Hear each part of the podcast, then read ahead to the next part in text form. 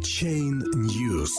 NVIDIA выпустит первую специальную видеокарту для майнинга. Модель ускорителя Inno 3D сконструирована на базе игровой видеокарты и включает ряд специальных настроек для майнеров.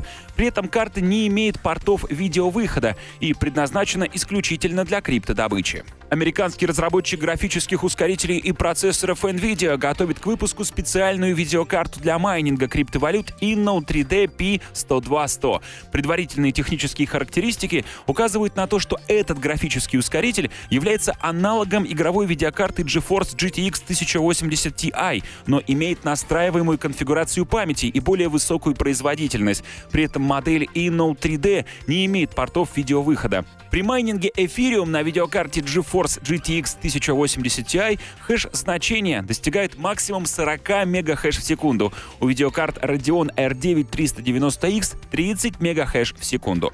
Графический процессор NVIDIA P102100 получил 3200 ядер CUDA с базовой частотой 1582 МГц и 5 гигабайт буферной памяти GDDR5X с тактовой частотой 11 гигабит в секунду и пропускной способностью около 400 гигабайт в секунду.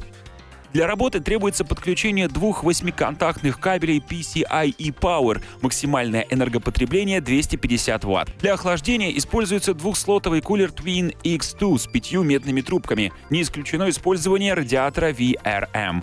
Точная цена пока неизвестна, но специалисты предполагают, что Inno 3D будет стоить немного дешевле GTX 1080 Ti.